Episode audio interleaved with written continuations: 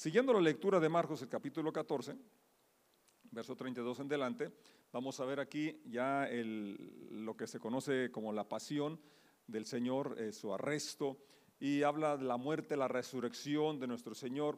Eh, todo esto ya Pablo lo había estado predicando. Recuerden que Marcos eh, se escribe, es el primer evangelio que se escribe como en el año 70 más o menos, ya habían pasado unos 30 años de predicar el, predicarse el evangelio.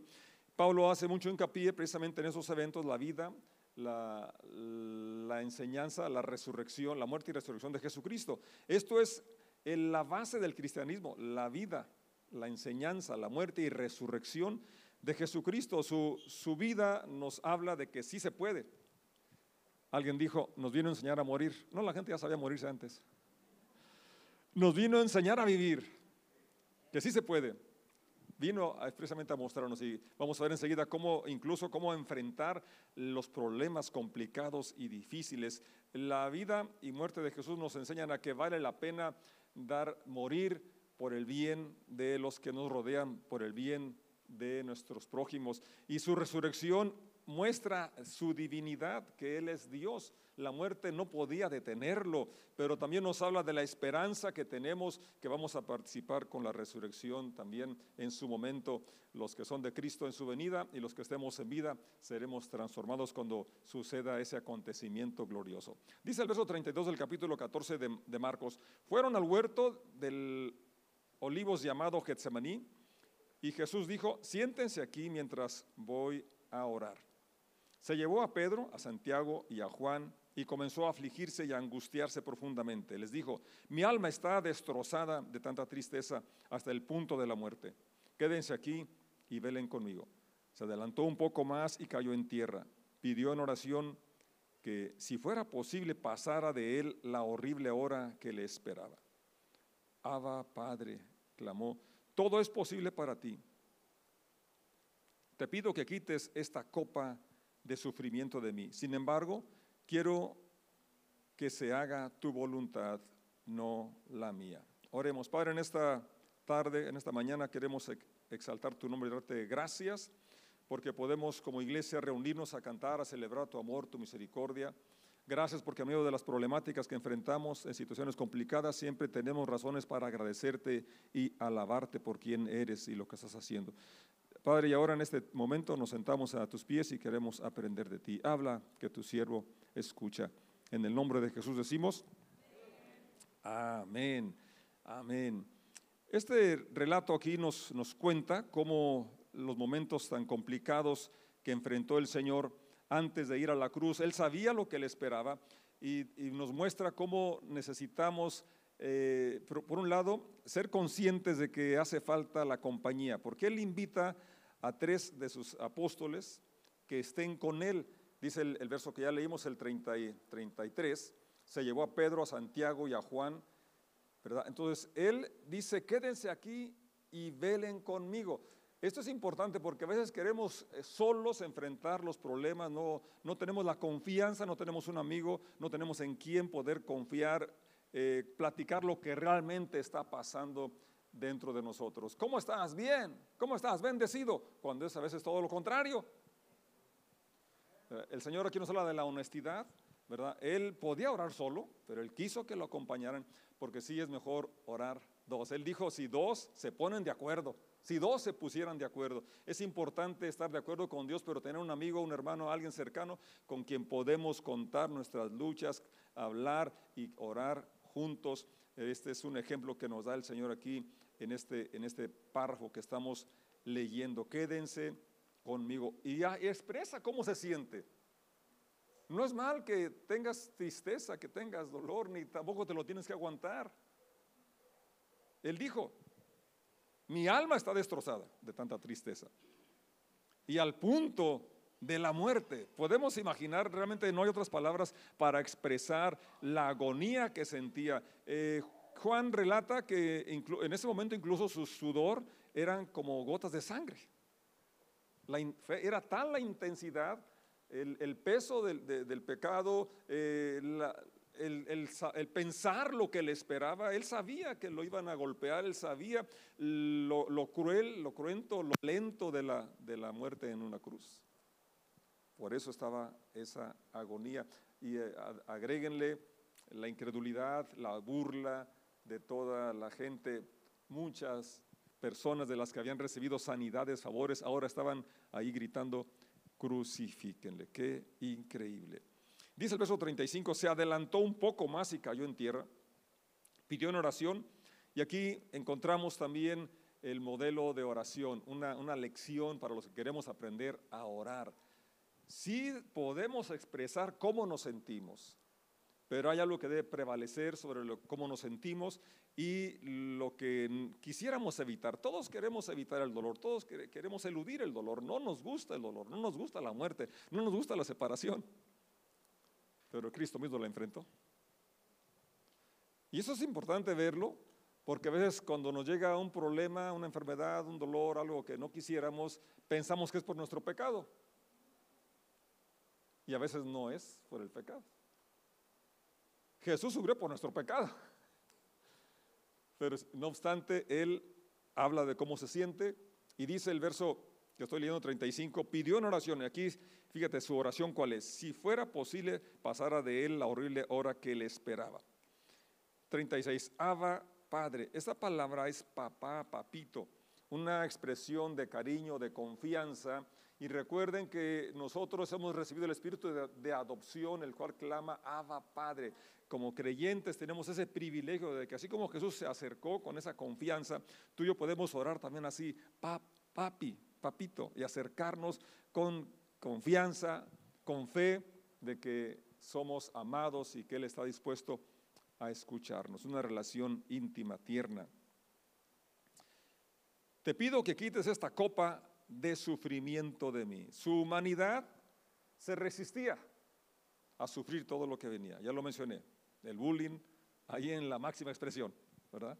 La burla, en las pinturas que vemos tiene un manto, pero realmente lo dejaron desnudo para burlarse de él, para avergonzarlo. Lo escupieron, lo abofetearon, la corona de espinas. Todo eso, él sabía lo que venía, por eso él estaba diciendo, quites de mí esta copa de sufrimiento. Pero la parte que sigue es, es el meollo, creo, que, si nos llevamos esta, este pensamiento, esta frase de su oración, hermano, vamos a avanzar mucho más. Sin embargo, quiero que se haga tu voluntad, no la mía. ¿Podríamos leer esa frase todos? Sin embargo, quiero que se haga tu voluntad, no la mía.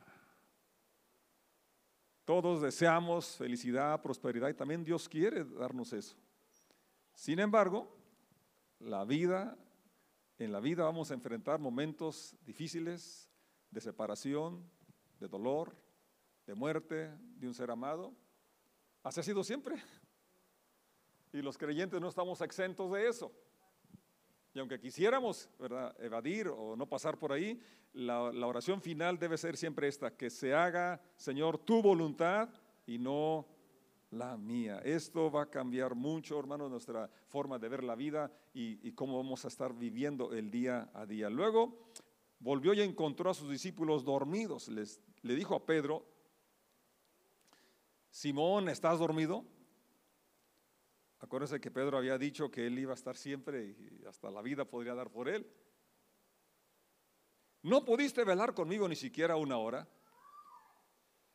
Quién sabe si duró una hora en esa intercesión, pero aquí nos habla, ¿cómo es posible que en un tiempo que te necesito, un tiempo que yo te llamé para que me acompañaras, no te mantuviste despierto?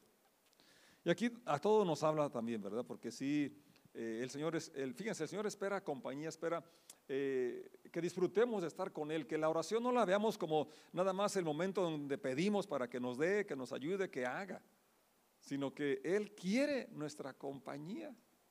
Él quiere que pasemos tiempo con Él. Y si entendemos esto de la oración, realmente va a ser más fácil que queramos orar, que nos dispongamos a orar. Y luego dice el verso 38 una realidad, velen y lloren para que no cedan ante la tentación. Todos somos tentados en diversas formas e intensidad. ¿O alguien puede decir que no? Todos somos tentados. Ahora, la tentación tiene dos acepciones. Una es una prueba para ver la capacidad, así como un examen, ¿verdad? El examen no lo hacen para reprobarte, lo hacen para que saber si sí adquiriste conocimiento, ¿verdad? Y aún si reprobas, pues es para que te pongas las pilas y estudiar, ¿verdad? Y, y te ayuda a superarte, ¿es cierto? Una prueba de X metros, la prueba va a ver si, a ver si, si tiene ese rendimiento, ¿verdad? Y le ayuda a ejercitarse. Pero está la otra prueba que es para provocar que fracase, que falle. Y Dios no hace esa clase de pruebas. Santiago dice, Dios, Dios no tienta a nadie. Dios no te va a poner algo para que caigas, para que falles. Pero el Satanás sí. ¿verdad? Y nuestra carne es débil, dice el Señor. La carne está enferma, la carne es débil. Por eso precisamente el Señor es una advertencia para cada uno de los que decidimos seguirle. Velen y lloren para que no cedan ante la tentación de los dos tipos. Sí, la tentación que es para probar y, esforzarte, motivarte, puede ser que tú digas, no, pues, pues no, yo no la hago. No la haces o no quieres esforzarte. No la haces o no quieres dar un poco más. Y, la, y la otra de que Satanás quiere que falles, eh, que fracases, entonces la, solución está ahí, vela y ora, velemos y oremos. Velar es estar alerta, atento, saber que, en cualquier momento, ¿verdad? Eh, hay dardos, hay situaciones que nos pueden distraer, nos pueden llevar a un lugar donde no queremos. Entonces, por eso es importante escuchar esta advertencia de nuestro Señor. Velen y oren para que no cedan ante la tentación. Y esto de que no cedan ante eh, eh, una vez más queda claro que todos seremos tentados, que todos estamos siendo probados en diferentes momentos y formas, pero la solución para no ceder, para no caer es entonces velar y orar. Y luego dice, porque el espíritu está dispuesto, pero el cuerpo es débil. El espíritu se anhela que sea reforzada nuestra fe, que el Espíritu se anhela esa compañía, ese tiempo de quietud con Dios, estar consciente todo el tiempo de su presencia y alabarle no solamente en la reunión, sino alabarle en todo momento, en todo lugar. Entonces, recordar esto, mi espíritu está dispuesto, aunque mi humanidad es débil, ¿verdad? Tengo múltiples ocupaciones, múltiples distracciones, muchos compromisos, muchas, o un desorden en las prioridades. Esto es lo que es la carne es débil. ¿sí? No tengo tiempo. ¿No es acaso la palabra más común cuando el Señor nos convoca a algo? Nuestro espíritu quiere hacerlo, pero ¿qué decimos? No tengo tiempo. Entonces la carne es débil. Pero el espíritu está dispuesto. Entonces tú y yo elegimos, ¿verdad? Si vamos a invertir para lo eterno, si vamos a desarrollar ¿verdad? Para aquello que realmente satisface, aquello que glorifica a Dios, aquello que bendice a mi familia, ¿verdad? A los que me rodean. Tú y yo tenemos el ejemplo de Jesucristo, que se haga tu voluntad, no la mía, aunque eso implique un sacrificio. aunque eso implique, obviamente, si vas a hacer algo, vas a dejar de hacer otra cosa. ¿No es cierto? Entonces, siempre que Dios nos dé la sabiduría para eh, decidir o escoger lo que le trae honra, lo que le trae gloria, lo que va a servirnos para tener una relación más estrecha con Él. Verso 39. Entonces Jesús los dejó otra vez e hizo la misma oración que antes. Aquí también nos enseña, ¿verdad? Porque a veces pensamos que solamente estamos repitiendo una oración. Si la repites mecánicamente, la verdad que pues es un rezo y no, no te va a beneficiar mucho, pero repetir oraciones es bueno. Y aquí el Señor dice, repitió esta, la misma oración que antes. Verso 40, regresó de nuevo a donde estaban ellos, los encontró dormidos porque no podían mantener los ojos abiertos y no sabían qué decir. Otro problema con la oración, pues ¿y qué digo? ¿Y cómo voy a orar una hora? ¿Qué digo en tanto tiempo? Bueno, empieza con, con poquito. Empieza con poquito. No sé, cinco minutos quizás. La Biblia en la Biblia tenemos muchas oraciones que nos ayudan de, un modelo, ¿no? Podemos orar según un salmo, podemos orar según una porción de la Biblia. Ya empezamos a decir, entonces sabemos qué decir en oración. Tenemos el modelo de oración que Jesús dio cuando le preguntaron, enséñanos a orar. Entonces podemos aprender a saber qué decir cuando estamos orando. Pero básicamente debe ser el modelo que hoy vemos, que se haga tu voluntad y no la mía. Y para conocer su voluntad hay que leer la escritura. Y hay que escuchar cuando Dios nos habla nuestro espíritu. Entonces podremos saber cuál es su voluntad. Cuando volvió a ellos por tercera vez, les dijo, adelante, duerman, descansen. En forma sarcástica, ¿verdad? Pero no, la hora ya ha llegado, o sea, ya no hay tiempo de descansar, ya no hay tiempo de dormir. El Hijo del Hombre es traicionado y entregado en manos de pecadores. Verso 42, levántense, vamos. Y aquí habla de esa determinación que él tuvo para enfrentar lo que, venía, eh, lo que ya ha estado mencionando, la burla, la tortura, la muerte. Eh, eh, él afirmó su rostro para subir a Jerusalén, sabía lo que le esperaba y, no obstante, él aquí dice una vez más, levántense, vamos, no, no huyamos, no rehuyamos, no queramos aplazar aquello que es inminente, aquello que como quiera va a venir. Enfrentemos con determinación la vida, aunque en este momento sea una prueba, realmente él enfrentó la prueba máxima del dolor, de la muerte, de la separación.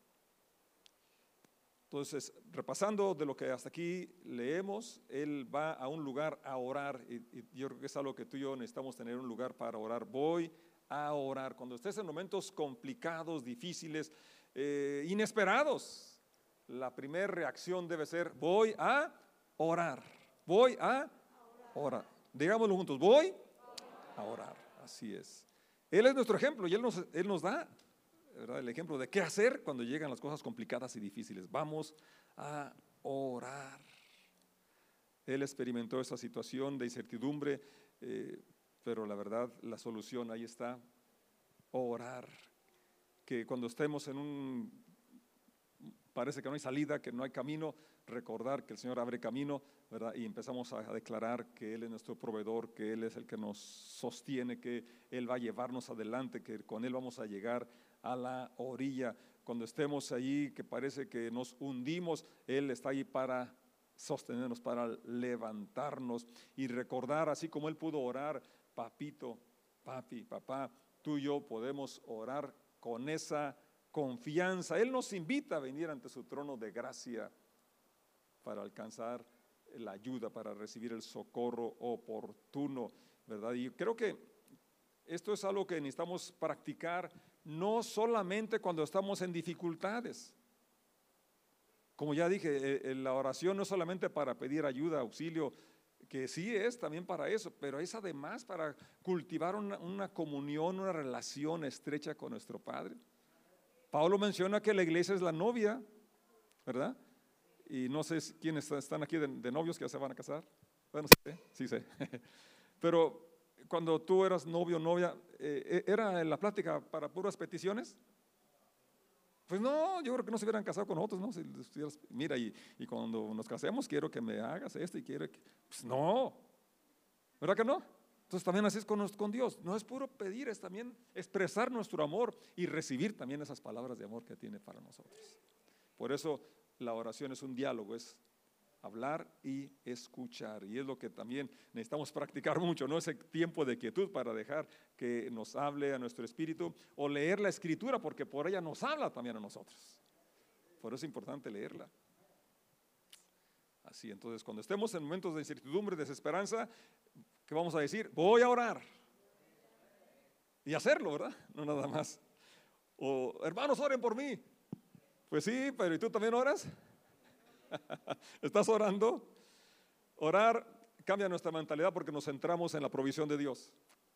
Nos centramos en, la... Simplemente decir Padre nuestro ya es una expresión tremenda. Nos, tenemos un sentido de pertenencia. Tenemos como nuestro Padre al, que es el mismo ayer, hoy y por los siglos. El yo soy, el Todopoderoso. Y esto nos va a llenar de aliento, nos va a llenar de esperanza. La otra frase que encontramos aquí importante es lo que él dice, levántate, levántense, vámonos, vamos, avancemos, no evadas la responsabilidad, no le huyas, ¿verdad?, los problemas, vamos a enfrentarlos, sabiendo que no estamos solos. Jesucristo sabía de la resurrección que experimentaría, ¿verdad? Y sabía también que su muerte traería redención para ti, para mí, por eso la enfrentó. Tú y yo tenemos que saber que los problemas, ¿verdad?, nos van a fortalecer, que, con su ayuda el Señor vamos a salir adelante, saldremos con más vigor espiritual, con más fe, con más fortaleza y nos van a habilitar para lo que viene. Eh, esto es importante dar el siguiente paso, levántate y avanza. Si hasta aquí tú estabas ahí eh, atorado en alguna problemática eh, emocional, espiritual o material, eh, la voz de Cristo es levántate, levantémonos, vamos, avancemos en el nombre de Jesús, un paso a la vez y nos vamos a ir acercando a la meta. ¿Alguien dice amén? Así es, que no haya nada que nos detenga. ¿verdad? Aunque, como ya lo mencioné, tratamos de huir al, al dolor, a, o a las cosas eh, negativas, sin embargo, son parte de la vida. Son parte de la vida, ¿verdad? Pero lo importante, lo más importante aquí es que no vamos solos. Está el Señor con nosotros y esto nos, nos ayuda a avanzar y dar pasos determinados como los que Él llevó, eh, Él hizo. Entonces esto nos va a llevar a ver sueños realizados, metas alcanzadas, matrimonios estables, finanzas sanas, una iglesia, ¿verdad? Floreciente. Vamos a levantarnos. Vamos a levantarnos. Sí, vamos a dejar la pasividad y vamos a, dejar el conformismo y como aquella mujer que hizo todo lo que pudo, tú y yo podemos hacer más de lo que hasta aquí hemos realizado. ¿Alguien dice amén. Siguiendo la lectura, verso 53 ahora nos habla de que empieza a, llevar al Señor, a, a, Jesús, a la casa del sumo sacerdote. Eh, dice, Pedro le iba siguiendo, pero de lejos, habla el verso 54. Y esto nos habla de, de necesitamos seguirlo de cerca y no de lejos. En ese momento, ¿verdad? Eh, Pedro quizás no quería que lo identificaran como discípulo para que no lo tomaran como un testigo en su contra, no sé, pero él andaba de lejos. Eh, al Señor Jesús, ¿verdad? Nos invita a estar cerca de Él y tú y yo podemos tener ese privilegio de andar cerca de Él. El versículo 55 nos habla que intentaban encontrar pruebas en su contra para ejecutarlo, pero no pudieron encontrar ninguna. Me brinco hasta el verso 60. Entonces el sumo sacerdote se puso de pie ante todos y le preguntó a Jesús, bien, ¿no vas a responder a estos cargos? ¿Qué tienes que decir a tu favor? Pero Jesús se mantuvo callado y no contestó. Esto es una lección importante, ¿verdad? Porque a veces es, es de sabios mantenernos callados. Y han dicho que más vale un loco y no dos. A veces que la gente está provocándonos, ¿no? A una discusión sin sentido y, a veces cuando abrimos la boca, eh, pues empieza el problema, ¿no? El Señor aquí es muy sabio y él se mantiene callado. Entonces el sumo sacerdote le preguntó, ¿eres tú el Mesías, el Hijo del bendito? Y esta respuesta es trascendente. El verso 62, Jesús dijo, yo soy. Y ustedes verán al Hijo del Hombre sentado en el lugar de poder a la derecha de Dios y viniendo en las nubes del cielo. 63. Entonces el sumo sacerdote se rasgó las vestiduras en señal de horror. Ahora, ¿por qué esta expresión? ¿Por qué se horrorizó ante esa respuesta? ¿Lo ha pensado? Yo les invito que cuando leamos nos, preguntemos, ¿por qué esa reacción? ¿Por qué se, hasta se rasgó las vestiduras? ¿Por qué? Literalmente rasgó su túnica en señal de horror. Bueno, porque en el verso 62, cuando se le pregunta que si él es el Mesías, no solamente dice sí, él dice yo soy el gran yo soy. Así como se identificó con Moisés en, en Éxodo, cuando le preguntaron qué nombre, si me preguntan cómo se llama, ¿qué voy a decir? Le vas a decir el yo soy te ha enviado. Ese es el término que usó Jesucristo cuando se identifica no solamente como el Mesías, sino como el Creador, como el Señor, como Dios, como decir yo soy Jehová.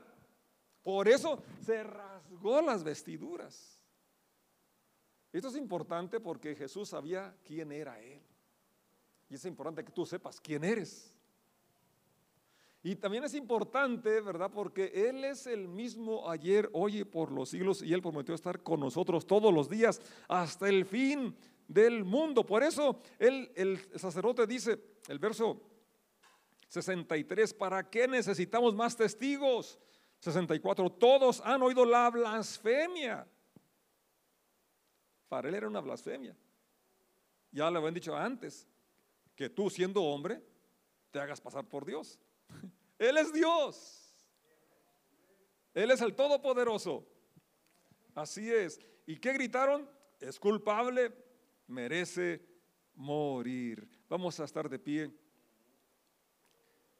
Y quiero que nos vayamos pensando en que Jesucristo nunca negó su, su deidad, su identidad, y siempre fue coherente en su estilo de vida con lo que hacía, con lo que decía.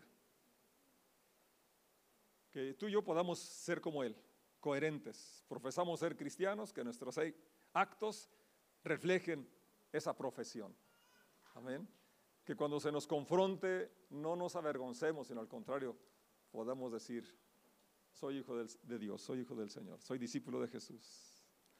Y que eso, como dije, en acciones se demuestre, ¿no?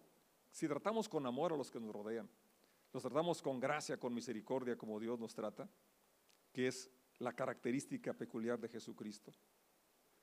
Como Él dijo, soy manso y humilde de corazón, que pudiéramos reflejar esas cualidades, que estemos construyendo puentes para acercar a, la gente, a las personas a Dios y a nosotros, a su iglesia. Él es nuestro modelo y Él es Dios. Dios es amor. Entonces, por lo tanto, su amor es el que nos va a motivar a servir. Y cuando lo hacemos con amor, lo hacemos con excelencia. ¿Cuál es la comida más sabrosa? La casa de mi mamá, la casa de mi esposa. ¿Por qué? Porque le pone mucho amor. ¿No es cierto? Cada quien puede decir lo mismo de su mamá y de su esposa, ¿no es cierto? Es mejor que lo digan, si no, no va a haber comido hoy. Es, que tiene ese distintivo, le pone mucho amor. Dios es amor. Entonces espera que todo lo que hagamos, ¿verdad? ya sé que cantemos, que estemos allá, vayamos a donde vayamos, estemos, que lo que nos mueva sea el amor de Jesús que se derramó en nuestros corazones por su Espíritu Santo. Y eso va a ser la gran diferencia. Y eso es lo que queremos, que su gracia se derrame siempre en nosotros. Vamos a irnos con, esta, con, esta, con esto en nuestra mente. Eh, Jesucristo dijo claramente, yo soy el que soy. Y Él es el que está contigo. Entonces, por eso podemos enfrentar los gigantes de problemas. Podemos enfrentar las situaciones complicadas porque no vamos solos. El Cristo resucitado, aquel que no le tuvo miedo a la muerte, a la tortura y a todo lo que le iban a hacer, Él está contigo y conmigo. Él sabía que después de la tortura y de la muerte y que con eso compraba nuestra redención, pero que había la resurrección, tú y yo también sabemos que esto va a pasar. A veces creemos que, ya es el final, que es lo último. Hasta lo hemos cantado, ¿no? Aunque todo salga mal, no es el final. Eh, Jesús es, es la esperanza que nos da. Aunque hoy esté difícil la situación en tu hogar, en tu casa, en tu vida, hay esperanza en Jesús. El gran soy, el gran yo soy está con nosotros. Nuestra parte es mantenernos alertas, atentos a esta realidad y orar con esa confianza de que nos escucha.